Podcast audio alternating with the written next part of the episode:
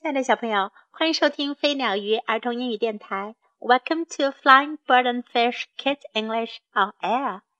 今天，Jess 老师再为你讲一个 Little Kipper 小奇波的故事。Thing 玩意儿。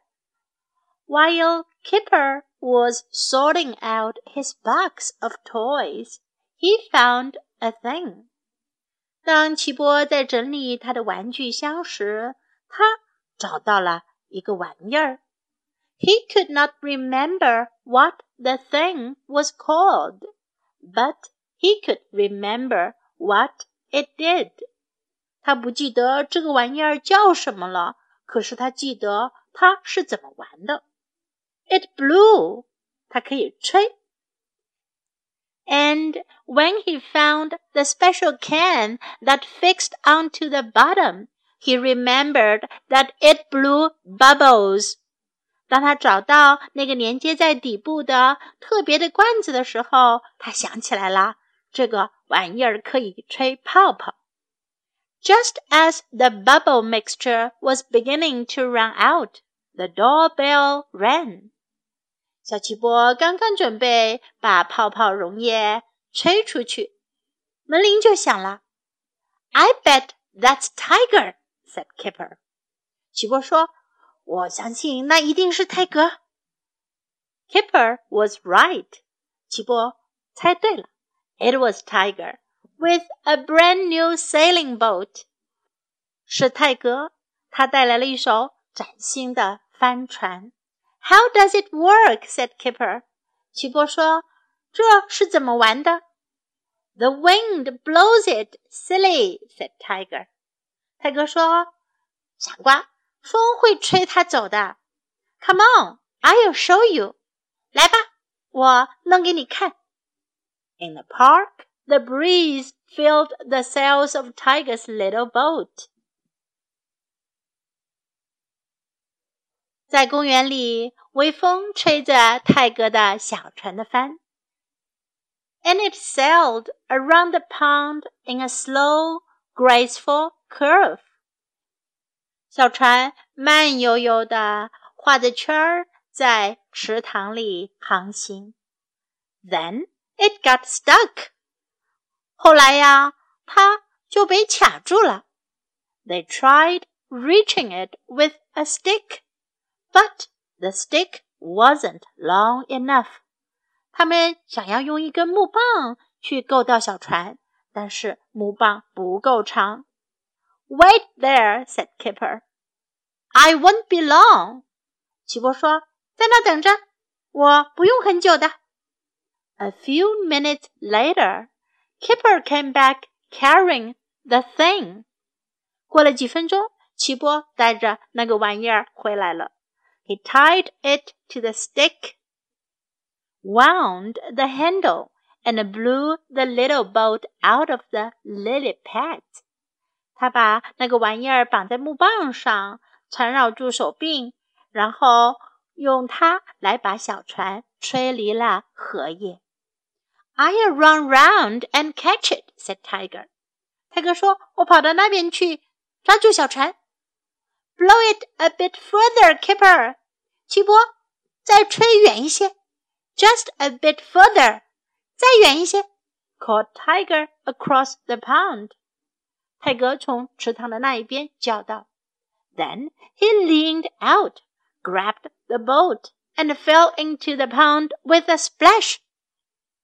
他往前倾过身去，抓住小船，结果噼啪一声摔进了池塘里。So they hurried home, and Tiger sat in Kipper's basket with a big, fluffy towel wrapped around him, while Kipper blew him dry with the thing. 他们就赶快回了家。泰哥坐在齐波的篮子里，身身上裹了一条大大的、软软的毛巾。这时呀，齐波用他那个玩意儿啊，帮泰哥把毛发给吹干了。小朋友，你们知道齐波这个 thing 这个玩意儿究竟是什么了吗？在今天的故事当中，我们可以学到这几句英文：I bet that's tiger。我相信那一定是泰格。I bet 用来表示我相信，我肯定。I bet that's tiger. I bet that's tiger. How does it work? 这是怎么玩的？How does it work? How does it work? The wind blows it. 风吹动它。The wind blows it. The wind blows it. Come on, I'll show you. 来吧，我做给你看。Come on, I'll show you. Come on, I'll show you. Wait there. 在哪？在那儿等着。Wait there. Wait there. I won't be long. 我不用很久的。I won't be long. I won't be long. Now let's listen to the story once again. While Kipper was sorting out his box of toys, he found a thing. He could not remember what the thing was called, but he could remember what it did. It blew.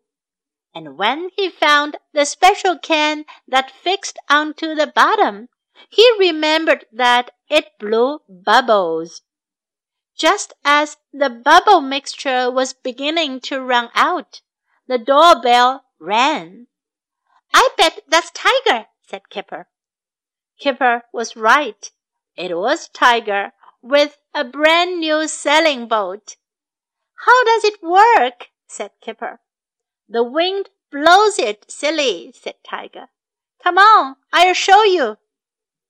In the park, the breeze filled the sails of Tiger's little boat, and it sailed around the pond in a slow, graceful curve. Then it got stuck. They tried reaching it with a stick, but the stick wasn't long enough. Wait there, said Kipper. I won't be long. A few minutes later, Kipper came back carrying the thing. He tied it to the stick wound the handle and blew the little boat out of the lily pads. I'll run round and catch it, said Tiger. Blow it a bit further, Kipper, just a bit further, called Tiger across the pond. Then he leaned out, grabbed the boat, and fell into the pond with a splash.